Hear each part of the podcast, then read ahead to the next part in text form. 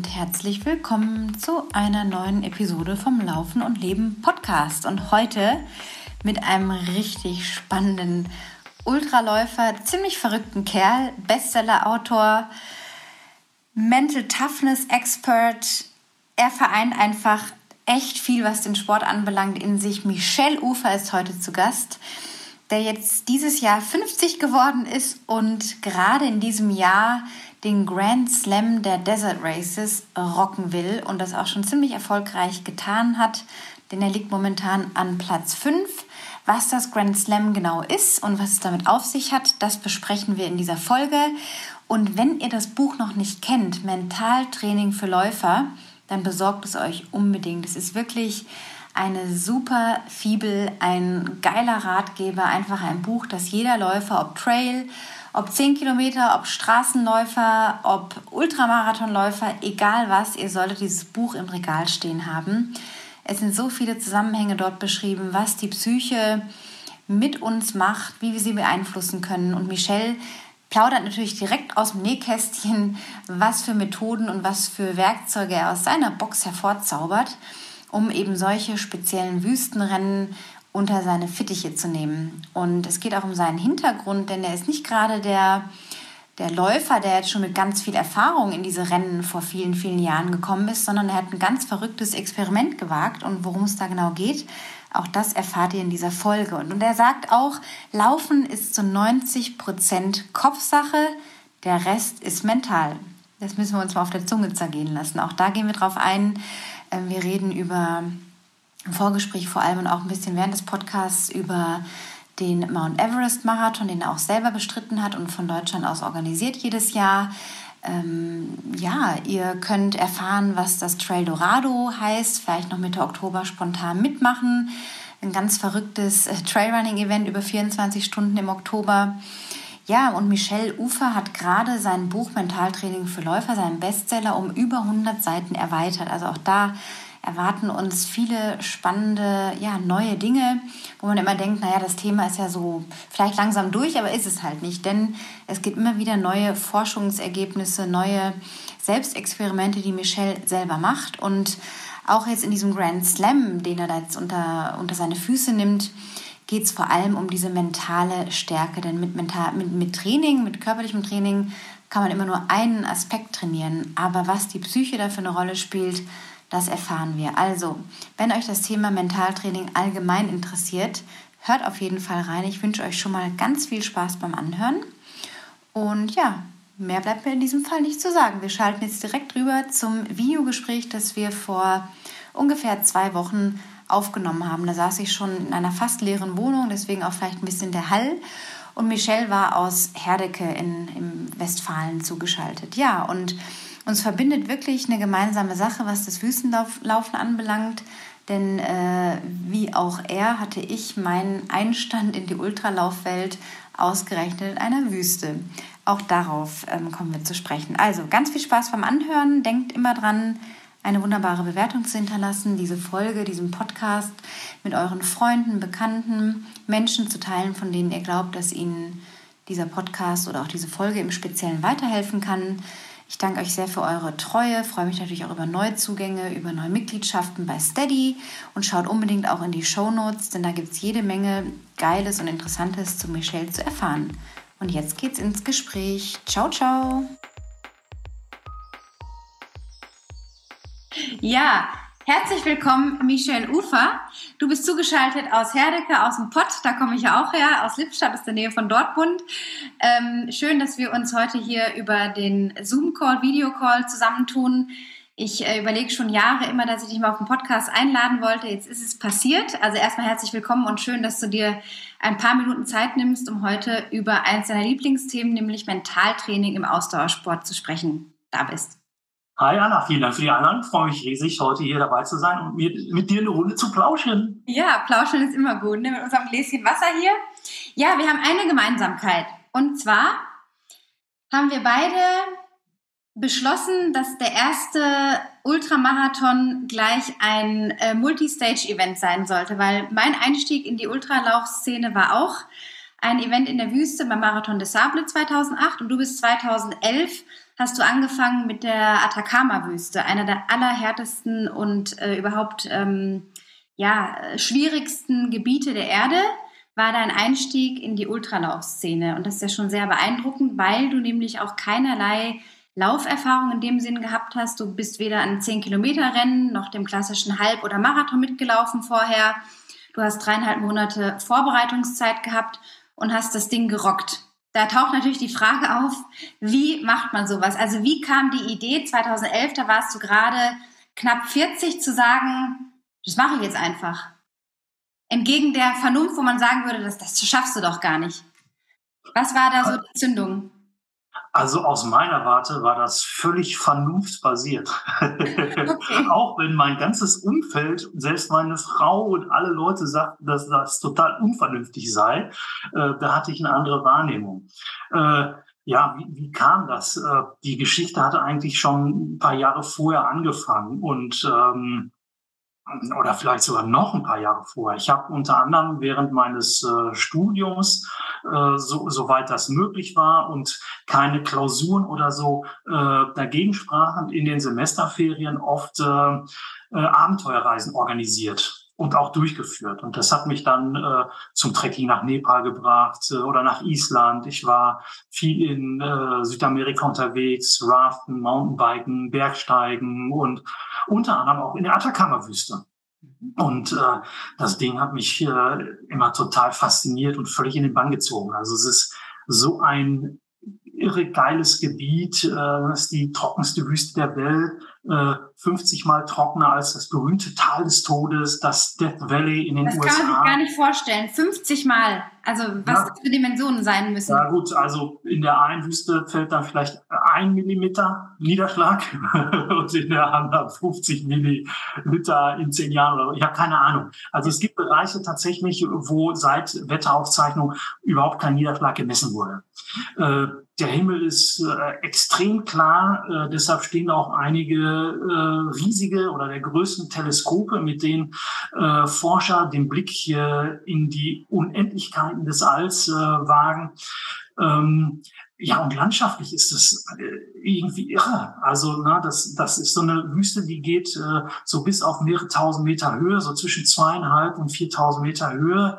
Ähm, da ragen dann noch knapp 7000 Meter hohe schneebedeckte Vulkane raus. Also das wirkt schon irgendwie total surrealistisch, äh, aber auch atemberaubend schön. Also es ist so maximale Reduktion und gleichzeitig, wenn man wenn man sich Raum und Zeit nimmt, erkennt man doch auch wieder die Vielfalt. Und ähm, ich finde es einfach klasse oder fand es klasse. Und ich habe während des Studiums oder während dieser Reisen, äh, ja, als Tourguide, da haben wir halt Touren mit dem Mountainbike gemacht oder mit einem Jeep oder so, ne, oder sind mal ein bisschen spazieren gegangen. Das war jetzt kein Extremsport, da hatte ich eigentlich nicht so viel mit am Hut.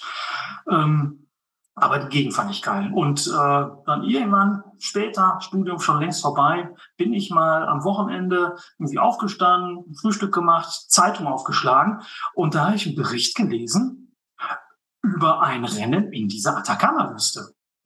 Äh, und zwar über das sogenannte Atacama Crossing. Und ich war natürlich angefunkt, weil ich ein großes Bild gesehen habe von so einem Vulkan, Bikankabur, kannte ich. Und ich sofort, ah, was über die Atacama-Wüste und Sport. Ja, da war ich natürlich angefunkt. Und dann lese ich so und denke mir, hä, was machen die? Die laufen da 250 Kilometer. Die in sechs Etappen, glaube ich, ne? Genau, in sechs Etappen. So die, die längste Etappe sind 80 Kilometer. Ähm, die, die laufen das, also das, was wir mit dem Jeep gefahren sind. Äh, und dann haben die noch irgendwie einen Rucksack dabei mit irgendwie 10 Kilo Ausrüstung und so. Das geht doch gar nicht. Äh, wie, wie soll denn das möglich sein? Äh, und also war für mich total unvorstellbar eigentlich. Und und dann habe ich irgendwie, ja, das fasziniert gelesen und dann weggelegt. Und irgendwie hat so, so eine innere Instanz, die hat weitergearbeitet. Also es hat mich total fasziniert. Ja, und Jahre später sind dann so ein paar Sachen zusammengefallen einfach und da ist das wieder aufgepoppt. Und ähm, ich, ich kürze das am besten so ein bisschen ab, sonst geht der ganze Podcast die ganze nur über, über, über, über das Ding. Genau. Also irgendwann fielen so verschiedene Puzzleteile zusammen. Und dann habe ich gesagt, ich mache das jetzt. Und dann hat meine Frau gesagt, ja, wie? Ja, ich mache es jetzt. Ja, du kannst, du bist doch überhaupt kein Läufer. Du hast doch noch nie ein Rennen gemacht. Äh, du hast noch nicht mal einen Marathon oder einen Halbmarathon oder wie du gesagt hast, ein 10 Kilometer irgendein offizielles Rennen gemacht. Du bist doch überhaupt kein Läufer. Sag, ja, okay, aber äh, ich mache es trotzdem. Also ich glaube, das ist jetzt genau die richtige Zeit. Und äh, dann kam noch so ein Vorbild, ja, aber Junge, auf sowas bereitet man sich lange vor. Äh, jetzt sind nur noch vier Monate Zeit bis zum Start. Wie willst du das denn hinbekommen? Und ähm, ich hatte dann schon, bevor ich eigentlich mit meiner Frau und dem Umfeld geredet habe, für mich klar, dass ich es mache. Und ähm, ich habe dann auch für mich definiert, das ist ähm, ja zum einen Geschenk an mich selber, ähm, weil das Rennen so getimt war, dass ich irgendwie ein, zwei Tage nach Schluss, nach Überquerung der Ziellinie, auch Geburtstag, ähm, hatte. Und da dachte ich mir, ey, was wäre das für ein geiles Geburtstagsgeschenk? Ähm, und der, der zweite Punkt war, dass ich äh, mich da intensiver mit äh, mentalen Trainingsgeschichten äh, beschäftigt hatte und äh, so, so, so ein bisschen einen Fokusschwenk gemacht habe. Ich habe vorher relativ äh, viel so im, im Bereich Wirtschaftspsychologie gearbeitet und äh, wollte dann das aber so in Richtung Sportpsychologie äh, ja, umstellen, sagen wir mal. So. Und da habe ich mir gedacht, naja, dann wäre doch äh, irgendwie so, so ein cooler Aufhänger sicherlich hilfreich. Und, äh, und ich habe dann dieses Atacama-Rennen für mich definiert als eine Art Test oder Labor oder Ein Experiment einfach, Selbstexperiment. Ja, als, als Experiment in, im, im Rahmen dessen ich aufzeigen wollte und anderen verdeutlichen wollte und mir selber auch, wie man durch äh, Einsatz mentaler Trainingstechniken einfach seine Leistung äh, ganz erheblich steigern kann, ohne sich dabei kaputt zu machen. Äh, das ist der ganz zentrale Zusatz, der mich jetzt auch jahrelang begleitet, ohne dass man sich kaputt macht. Ähm, also ein Selbsttest. Und äh, das hat halt richtig gut funktioniert. Und ähm, ähm, obwohl alle gesagt haben, du kannst es nicht, äh, mach das nicht, das ist unvernünftig, habe ich halt gemacht und äh, ja, ich, ich bin angekommen. Du bist doch als Gesamtsiebter, glaube ich, angekommen, oder? Genau, und ich bin sogar richtig gut angekommen. Also mein Ziel war das eigentlich nur irgendwie auf allen Vieren notfalls, ne? weil ich ja überhaupt keinerlei Referenzwert hatte, keine Erfahrung. Ich wusste nicht, was da abgeht.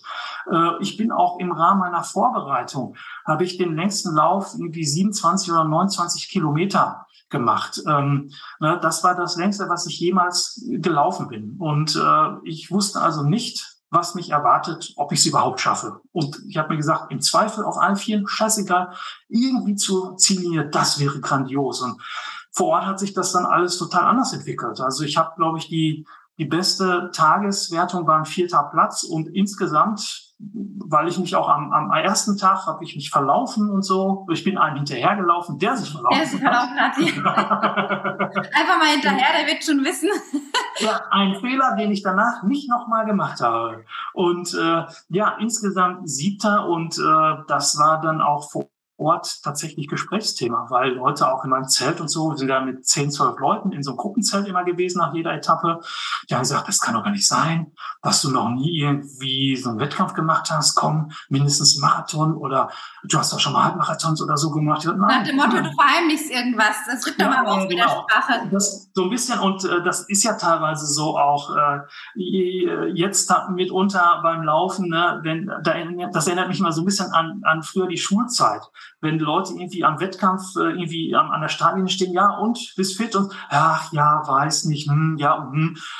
Und eigentlich haben sie alle ganz fleißig gemacht und getan, viele zumindest. Und äh, das ist so ein bisschen wie damals in der Schule, ne? wenn eine Prüfung anstand und jeder sagt so, und gerade die Streber, ach nee, ich konnte mich nicht so gut vorbereiten und mm, mm, na. Ja.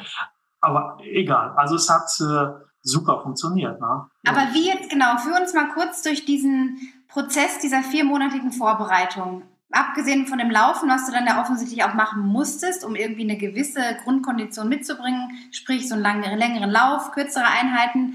Aber was hast du genau mental gemacht, um dich auf so ein langes Rennen einzutun, mit den ganzen äußeren Bedingungen noch dazu, die man nicht beeinflussen kann, mit dem muss man irgendwie klarkommen. Also wie hast du dich da vorbereitet konkret?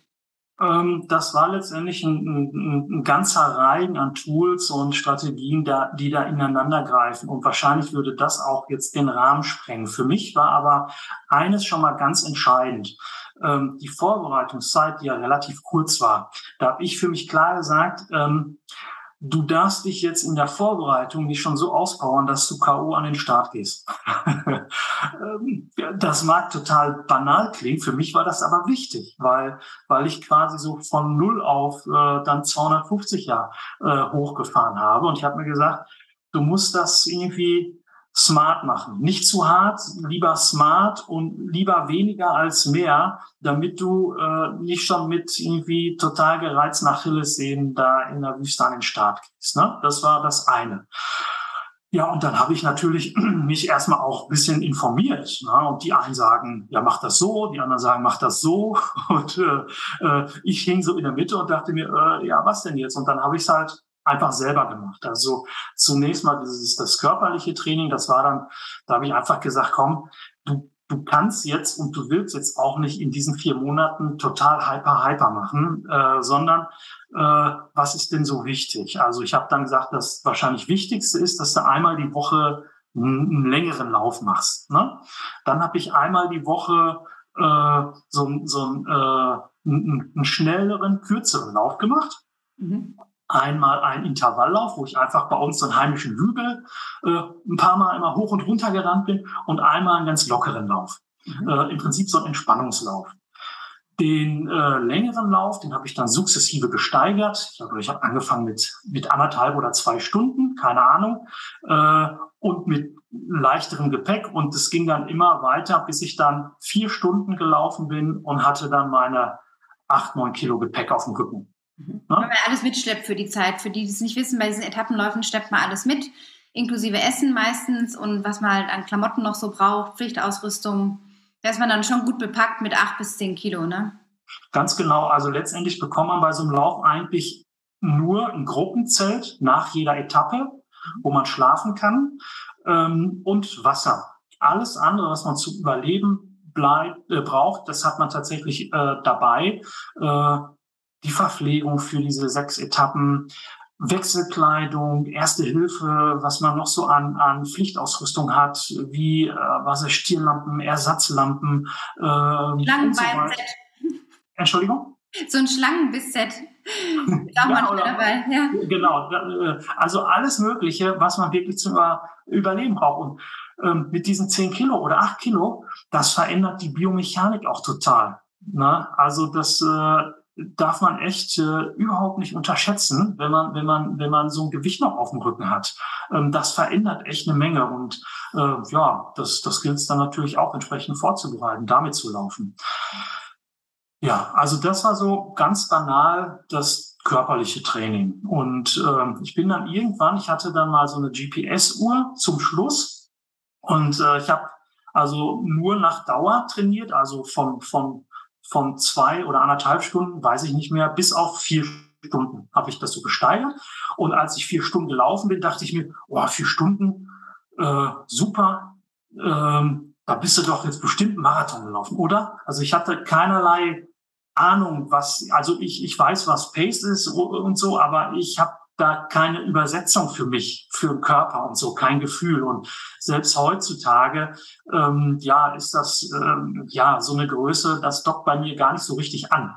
Ähm, und ich habe dann die ganze, den ganzen Lauf über, den letzten langen Lauf über, nicht auf die Uhr geguckt, sondern nur nach vier Stunden, ne, oh, stopp. Und dann gucke ich drauf und dachte, boah, Marathon hast du doch dann jetzt, ne, weil 40 Kilometer ungefähr, das ist so auch das, was man an den meisten Tagen bei diesem Etappenlauf dann macht.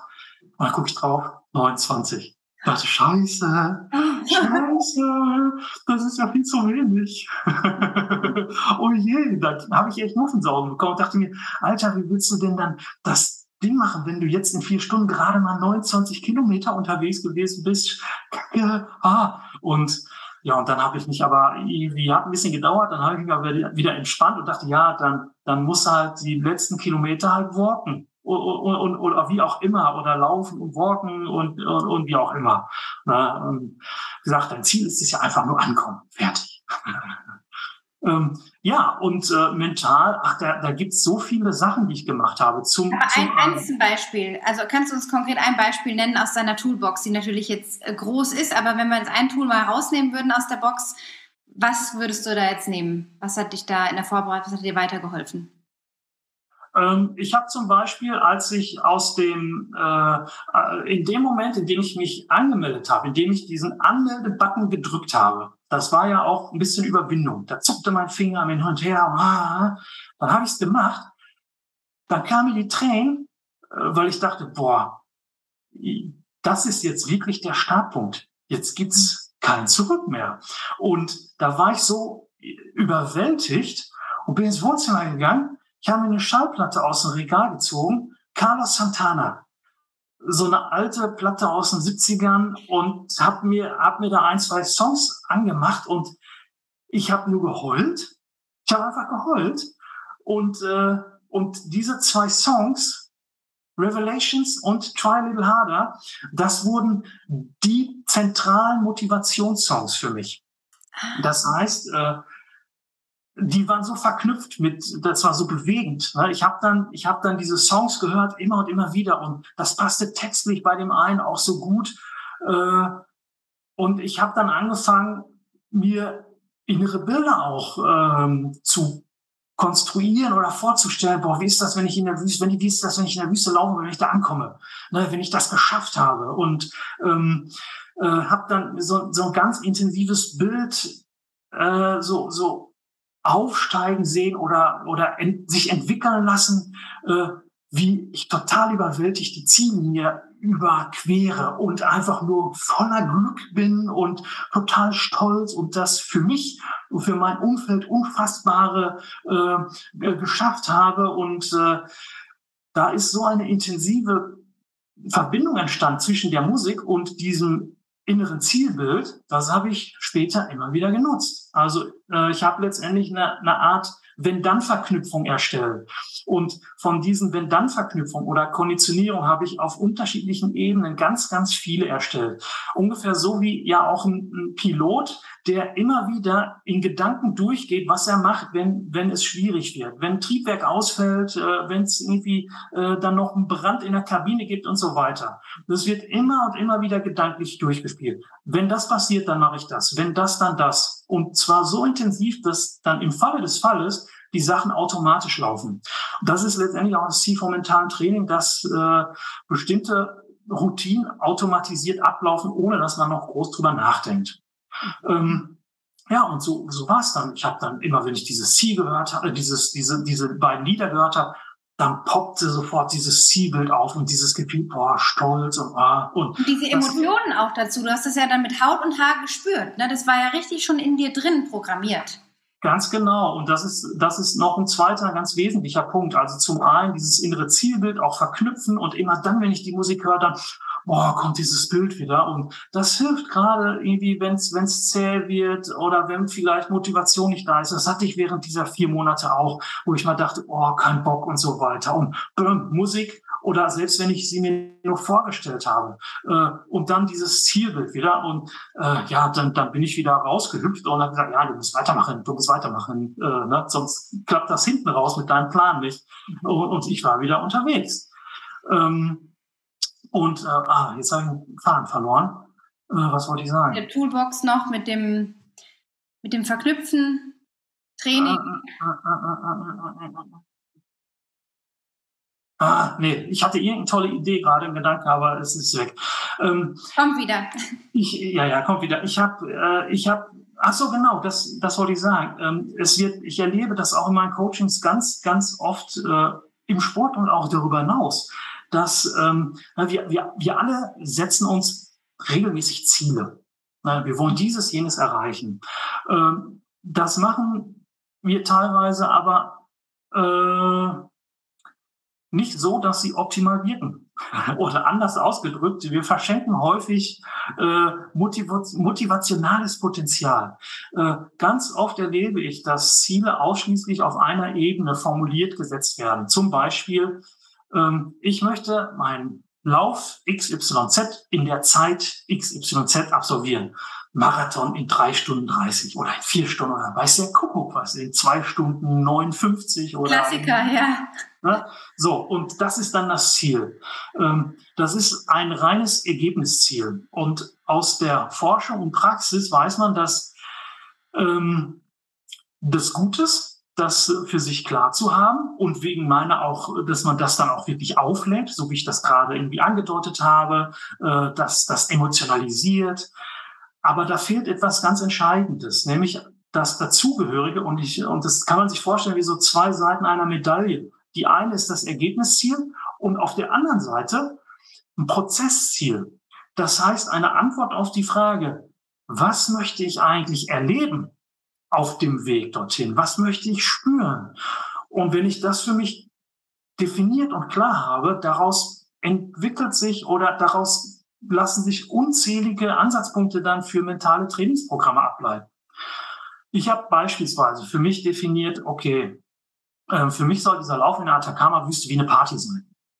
Da denkt jeder Außenstehende erstmal, das ist ein Ultramarathonlauf, das hat jetzt nichts mit Party zu tun. Ja. Äh, oder, oder das ist auch da so heiß und trocken und äh, wie auch immer, da tun die Muckis weh. Ja, scheißegal, für mich wie eine Party.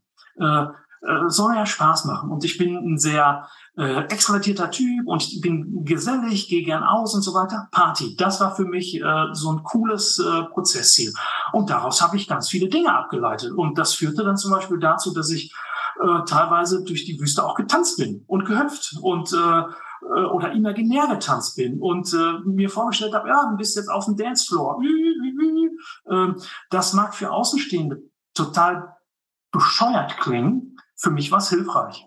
Na? Und äh, das hat mich wirklich durch, durch dieses Rennen getragen. Äh, oder ich komme bei den Checkpoints an. Alle gucken irgendwie, machen so ein bisschen, ja, ja, ja, super, dass du da bist und so weiter. Und ich schnapp mir die Ärzte und die Helfer und äh, äh, tanze mit ihnen eine Runde. Und äh, gucken ganz verdutzt und ich laufe weiter. Ähm, na, also dieses, dieses Party-Feeling, das habe ich dann kultiviert. Äh, immer und immer wieder. Jetzt machst du auch vor deinem Rennen, dass du sagst, jetzt erstmal ein Mai Teilchen oder erstmal ein bisschen rum hier, dann läuft es auch dann besser beim, jetzt aktuell bei dem, beim Grand Slam zum Beispiel, wo du ja vier äh, Wüstenläufe in einem Jahr durchläufst, ja. Ja, ganz genau. Also ich, äh, ich, ich fahre extrem gut damit. Ähm, dass ich mir, ich, ich ertappe mich natürlich auch äh, selbst als Doktor der Sportpsychologie, ja, äh, bin und bleibe ich Mensch mit, mit seinen Themen und Problemchen. Und äh, ähm, äh, wie soll ich sagen? Aber es ist gut, wenn ich mich immer wieder daran erinnere, äh, hey, was, wie kannst du es denn besser machen? Oder was würdest du jetzt einem Kunden empfehlen oder so, ne? Oder mit ihm auf Spurensuche gehen? Und eins davon ist, äh, tiefenentspannt an diese Sachen herangehen. Also und mit einer gewissen Demut. Ähm, äh, wir, wir sind mit dem, was wir machen, total privilegiert. Ja, die meisten Menschen auf der Welt, die können das nicht. Die kämpfen im Prinzip tagtäglich ein, nur ums Überleben. Und äh, äh, wir frönen diesem Hobby, schönen Hobby. Äh, wir, wir fahren auf Wettkämpfe. Das ist ein, ein unglaublicher Luxus. Sich dessen bewusst zu machen, das hilft, glaube ich, schon ganz enorm, so ein bisschen die Dinge mal einzunorden wieder. Ne? Nimmt auch so eine, eine gewisser Weise diese Ernsthaftigkeit, die man sich manchmal dann so aneignen möchte, dass es jetzt super wichtig alles ist nimmt das ja auch, indem man sich einfach sagt, hey, ich bin hier zum Spaß, ich finde nicht mein Geld, ich will ein geiles Erlebnis haben. Da kommt man schon mal eine Ebene tiefer irgendwie in sich an und nimmt sich ja diese, diese, diese Spannung vielleicht auch so ein bisschen. Ja, natürlich. Äh, also wenn man das so ein bisschen relativiert, nimmt das auch total Druck raus, wenn man das wirklich äh, so für sich auch annimmt. Ey, äh, ne, ich, gehe meinem Hobby nach. Äh, äh, und, und, selbst wenn nicht, äh, ne, was ist, wenn es nicht passiert? Was ist das Schlimmste, was passieren kann? Falle ich dann wirklich von der Erdenplatte oder so? Ähm, das äh, sind auch Themen, die teilweise in, in, in Beratungssessions mit, mit äh, ja, dann eher Profis kommen. Was, was sind denn so Worst Cases und so weiter, um Sachen zu relativieren? Ich habe jetzt ähm, letzte Woche hatte ich so ein, so ein Fernsehinterview und da die Woche davor war Gentleman, dieser Reggae-Musiker, Reggae-Star am Start. Und der hatte eigentlich äh, auch auf den Punkt das gesagt, er ist, er ist Reggae-Musiker, aber er ist noch vieles andere, mehr. Ne, das ist nur ein Teil und das lebt er auch. Und äh, äh, das entspannt dann auch ein Stück weit. Und ähm, das könnte vielen Sportlern, glaube ich, auch ganz gut tun. Ähm, äh, ja, so, also es gibt einige Kandidaten, die Gefahr laufen, sich so ein bisschen über zu identifizieren mit dem Sport ne? oder mit, mit ihrem Läufer-Dasein. Und, natürlich äh, auch hervorgerufen durch Social Media, muss man auch sagen, dass die Entwicklung da natürlich eine ganz andere geworden ist. Und ja, das auch mitunter ein bisschen gefährlich sein kann in der Identifikation mit sich selbst, wie du sagst, weil man sich dann davon gar nicht mehr lösen kann, weil man so krampfhaft an dieser Identifikation oder ist schon so mit, der, so mit damit identifiziert, dass man davon gar nicht mehr wegkommt, weil man dann vielleicht Angst hätte, ich verliere was, wenn ich jetzt noch andere Sachen gerne mache. Oder wie du sagst, ein Abenteuer muss ja nicht immer nur Laufen bedeuten, ne? Kann ja auch eine andere bergsteigerische Erfahrung sein oder irgendwas anderes, ne? Klar, definitiv. Und ich meine, das, das ist selbst, das passiert selbst äh, Profiathleten, die, die dann irgendwann in, in, in sowas wie ein Burnout reinrennen, im wahrsten Sinne des Wortes, und dann merken, dass äh, so, so ein Ausweg für sie äh, zum Beispiel zwei Dinge ist. Zum einen, äh, ja, so das mentale Rüstzeug weiter zu, zu optimieren ähm, und gleichzeitig aber auch tatsächlich so ein bisschen Identitätsarbeit äh, zu machen und, und dabei zu realisieren, es ist nicht gut, wenn ich nur die Läuferin bin oder der Läufer und mich nur darauf fokussiere und sonst gar nichts. Ähm, ne? Also will ich jetzt auch keine Namen nennen oder so, aber ähm, äh, das kann sehr, sehr heilsame Wirkung haben und, äh, und danach zu äh, absolut neuer oder noch größerer Stärke dann letztendlich äh, äh, auch führen. Und äh, ja, mh, Und es gibt, genau das, es gibt, äh, es gibt auch Forschung, die, die, die zeigt, äh, dass Menschen gerade dann äh, besonders gut mit schwierigen Situationen umgehen können. Das wollte ich sagen. Äh, äh, besonders krisenfest sind. Das nennt man ja heutzutage ganz trendy überall Resilienz. Wenn sie ähm, an verschiedenen Dingen Interesse behalten ne? und, und dieses Interesse auch kultivieren. Äh, und wenn sie auch über Dinge lachen, lachen können. Und äh, vor allem über sich selber. Über sich selber, genau. Und äh, das ist etwas, was, was ich mir permanent auf die Fahne schreibe. Junge, äh, du nimmst dich selber nicht zu ernst und lachst bitte über dich selber. Und das tut total gut. Und äh, äh, ja, das, das relativiert dann auch so ein bisschen. Und, ja, das macht dich auch zu einer sehr, finde find ich von außen auch einer sehr faszinierenden Persönlichkeit, weil erstens mal siehst du jetzt nicht aus wie 50 als Kompliment. Also irgendwie die frische Luft, das Laufen macht dich deutlich jünger. Ähm, du bist wirklich ein richtig krasser Extremläufer, nach über zehn Jahren immer noch auf der Bühne unterwegs. Haust jetzt hier gerade die äh, Wüstenrennen weg im Rahmen dieses Grand Slams, wie ich ja vorhin schon gesagt hatte. Das ist, sind quasi vier Wüstenläufe, der eine durch Namibia, dann war Gobi in der Mongolei, Atacama und Last Desert in der Antarktis. Also das ist quasi das Nonplusultra in diesem Wüstenrennen, was du jetzt angehst. Und ich finde, da kommt so eine beeindruckende Lockerheit rüber bei dir, dass du einerseits natürlich mit deinem Ziel oder dich damit da befasst und das auch irgendwie durchziehst. Also diese Seriosität natürlich schon auch brauchst, um das zu bewältigen aber gleichzeitig diese Lockerheit hast. Und dann machst du noch Vorträge, Keynote Speaking, du machst Incentives mit Firmen, du bist äh, Coach für Einzel, Einzelpersonen, äh, du schreibst Bücher, du hast Mentaltraining für Läufer als Bestseller geschrieben im Meyer Meyer Verlag, du hast es jetzt um 120 Seiten erweitert. Also da stehst du jetzt ganz locker und ich frage mich, wie kriegst du das alles, alles unter einen Hut? Wie gelingt es dir, diese Lockerheit zu behalten? Ähm, jetzt war gerade hier so, war ein bisschen verzerrt. Kannst du mal die Frage wiederholen? Ja. Wie es dir gelingt, diese Lockerheit zu behalten, neben allem, was du so tust und arbeitest und machst? Äh, okay, das sieht vielleicht, äh, wenn die Kamera gleich aus ist, am Schreibtisch nicht mehr ganz so locker aus. Dann kommt der, der, der Fokus vielleicht eher. Nein, ähm, was, was hilft mir? Ich glaube, das eine ist, äh, etwas äh, zu machen, was, was, was mir Freude bereitet, wirklich. Ähm, da, da docke ich total an. Also meine, da, da treffen meine, meine, meine inneren impliziten Bedürfnisse super auf das, was ich auch nach außen mache. Äh, na, so Menschen bewegen, begleiten, äh, inspirieren, gleichzeitig aber auch so persönliche Grenzen immer wieder ausloten, Abenteuer erleben. Und das, das vermengt sich so zum einen und äh, ähm, ja, das, das ist das, was, was, was mir wirklich Spaß macht. Und äh, daraus folgen dann so diese Dinger. Das ist aber nicht immer alles locker. Ähm, und teilweise ist die Diskrepanz, glaube ich, sogar extrem, weil wenn ich manchmal hier sitze und an, an, an, an Buchtexten schreibe, ähm, das ist aber Geheimnis. Ne? Äh, ich verzweifle teilweise dran äh, und denke mir, oh, das, das ist doch total trocken und liest sich total scheiße und es interessiert auch niemanden und äh, also ich komme dann wirklich teilweise in so eine in so eine Spirale, wo ich denke, äh, was machst du hier eigentlich? Ähm, bis ich dann aber so einen Abschnitt fertig habe und ich knall so meiner Frau hin, sag, ja, guck mal drüber, aber ich weiß nicht, vielleicht solltest du es lassen. Und dann kommt dann kommen verschiedene Reaktionen. Also entweder äh, ja, äh, ich guck mal hier oder da, das kannst du vielleicht noch irgendwie anders machen, das ist noch nicht so ganz Ufer-Style. Äh, ganz oft kommt aber, aber hast du eigentlich einen an der Waffe?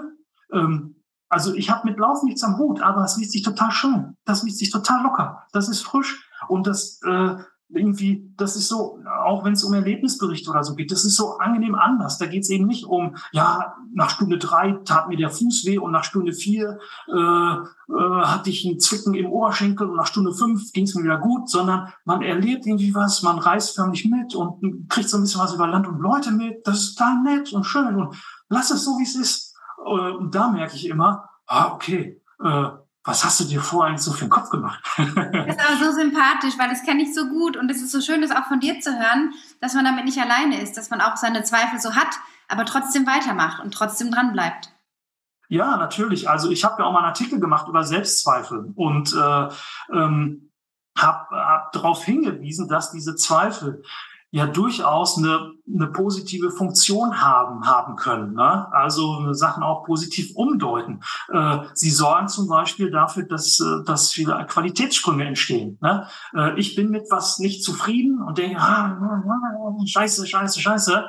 Äh, und dann sagt mir aber meine Frau entweder, nee, ist gut, lass es so dann äh, ja bin ich so in meiner Blase gewesen und man sieht ja teilweise den Wald einfach vor Bäumen nicht. Ne? Wenn man am Text da stundenlang, tagelang rumfrimmelt, äh, da verliert man vielleicht irgendwann das Gefühl für und das, das, das kennen ja auch irgendwie Lektoren und so weiter, dass man dann irgendwann so die blödesten Zeichenfehler überliest, obwohl man sogar teilweise im Korrekturmodus ist ne, und nur auf Zeichenfehler aus ist. Äh, das habe ich auch mal erlebt. Ich habe mal eine, eine Imagebroschüre gemacht.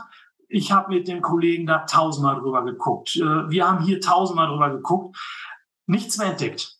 Dann geht das Ding in Druck, kommt raus, ich schlage es auf, bumm, einen bräsigen Fehler gesehen. Das darf doch nicht wahr sein. Das kann doch jetzt nicht wahr sein. Klassiker, ja. so, aber, aber es gibt dann auch die, die andere Reaktion. Ähm, hey, äh, guck, guck mal hier oder da, das finde ich jetzt noch nicht so frisch. Und äh, ja, dann frimmel ich dann auch weiter und hinter wird's dann wieder ja so, wo, wo wir denken, ja, das jetzt liest sich rund und äh, dann dann sind diese Selbstzweifel einfach gut und hilfreich, ne? Und ja, wie ich schon sagte, also nur weil ich jetzt irgendwie da ein Fachidiot bin, äh, äh, heißt das nicht, dass, dass ich keine, dass ich nicht die, die, die gleiche Dynamik in meinem Kopf habe wie andere auch. Ne? Vielleicht finde ich manchmal schneller als andere eine, eine Lösung, vielleicht auch nicht. Aber du bist auch einfach lern, lernbereit und dich auch zu verbessern. Ne? Du bist ja da auch nicht fertig damit.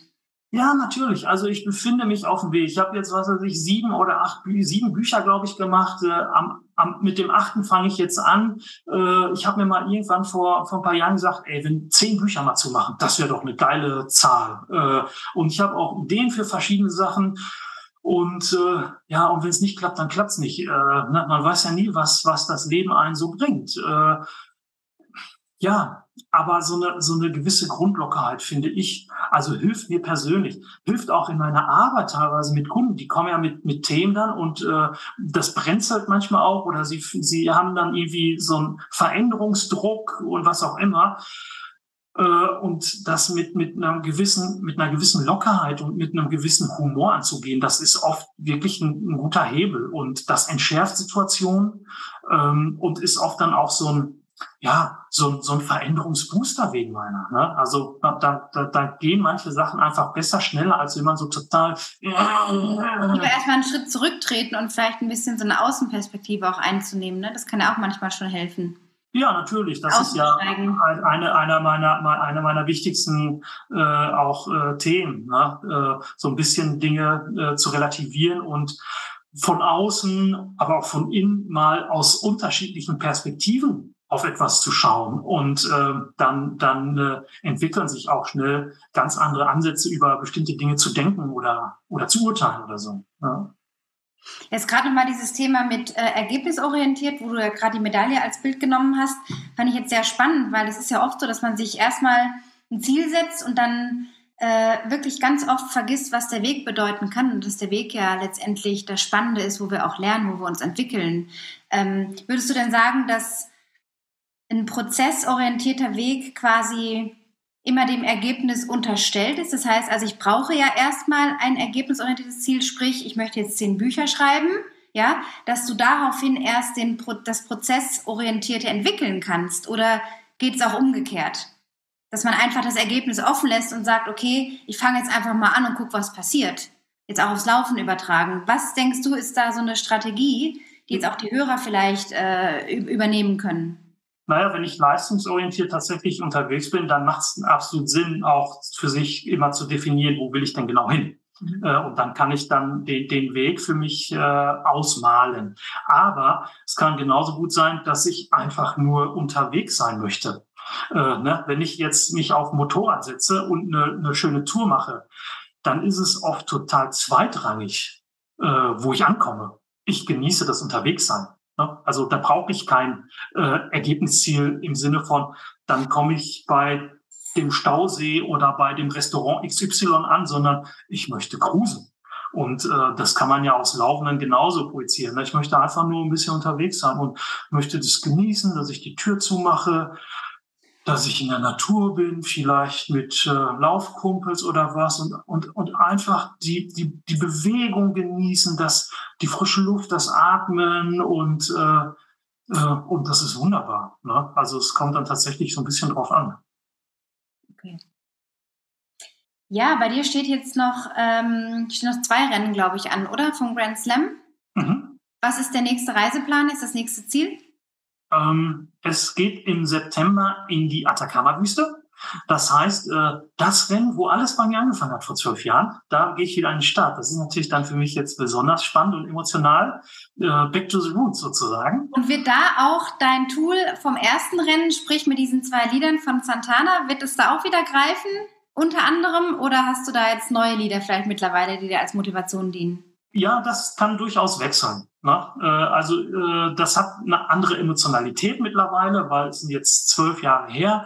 Äh, da, da, da gucke ich ein bisschen und ich habe da sicherlich diesmal eine andere Playliste, die, die mich anfunkt und weiterträgt. Vielleicht auch mal gar keine. Jetzt beim letzten Rennen ähm, habe ich überhaupt keine Musik mehr dabei gehabt. Ich habe sowieso oft Musik auch einfach im Kopf gespeichert ne? und nicht hier mit, mit irgendwie Kopfhörern oder so. Das funktioniert auch wunderbar.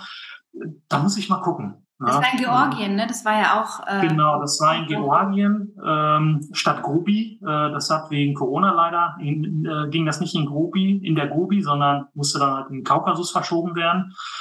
Äh, ja, aber jetzt die beiden, beiden letzten Rennen, äh, Atacama und Antarktis, das sind natürlich dann nochmal echte Knaller. und Antarktis ist dann im Winter auch? Das findet im November statt. November, okay. Ja. ja. Ah. Wahnsinn. Und dann hast du den Grand Slam in der Tasche. Da gibt es auch extra äh. Na, ne? Naja, also, naja ich, bin, ich bin auch demütig. Also ich habe jetzt zwei Rennen absolviert, die liefen auch recht gut, aber es kann halt immer alles Mögliche passieren. Ne? Ich hatte vor dem ersten Rennen quasi kurz vor eine Covid-Infektion und da stand plötzlich alles auf der Kippe. Ich bin zwei Tage vor dem Rennen in Namibia vom Hund in Oberschenkel gebissen worden. Ähm, da wusste ich auch nicht, äh, was passiert jetzt hier gerade und hm, wird das alles funktionieren.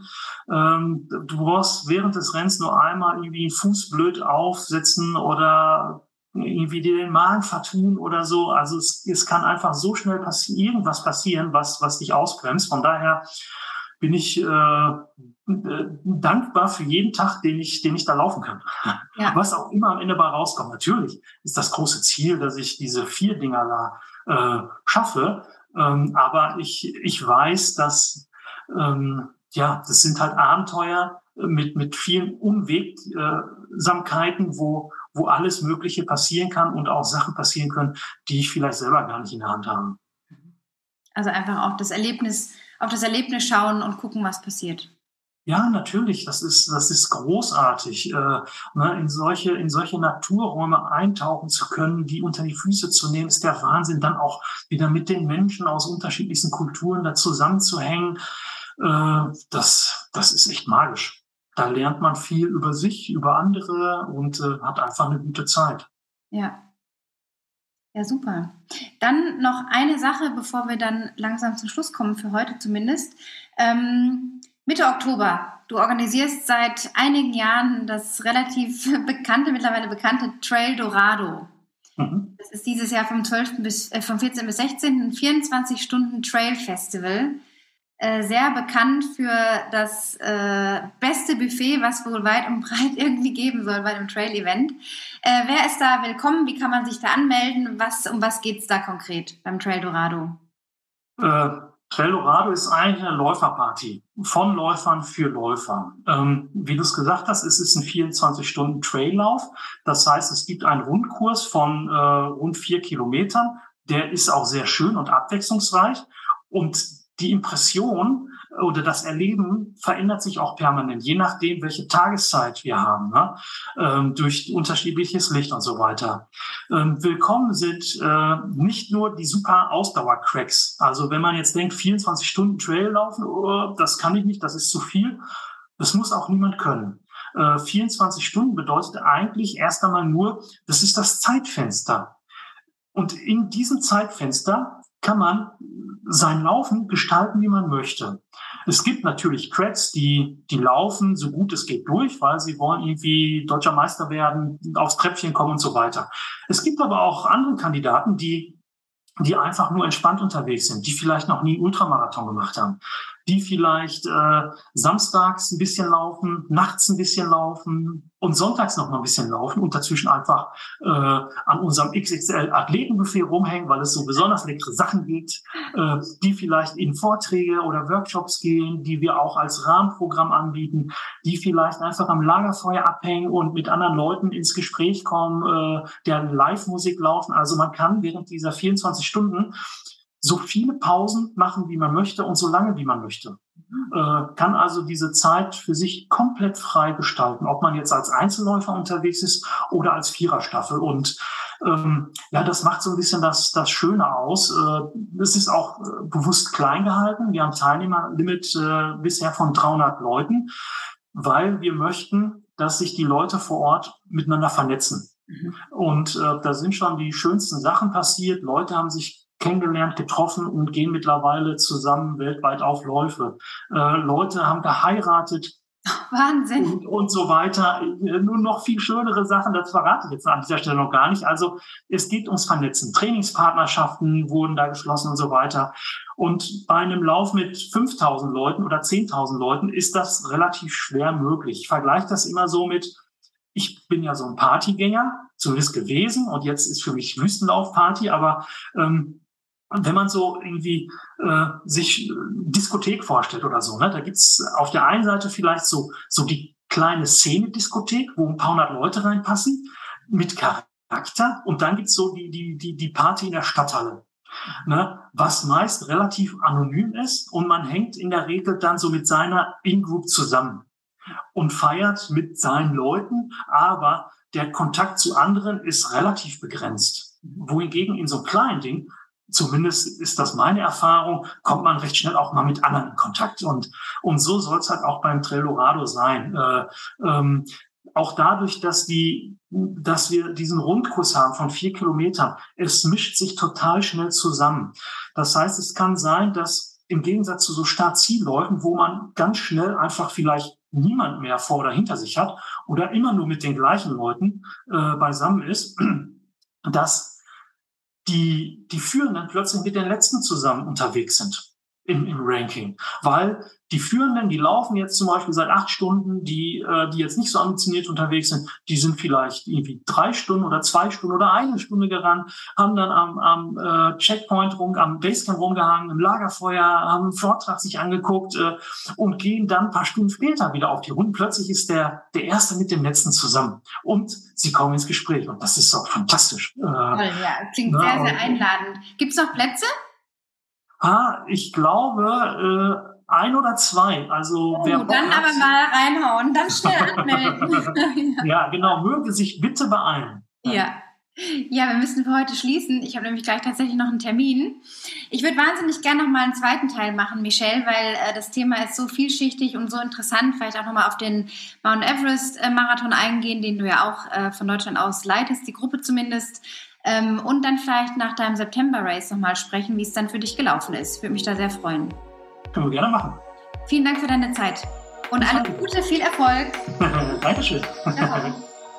Tschüss.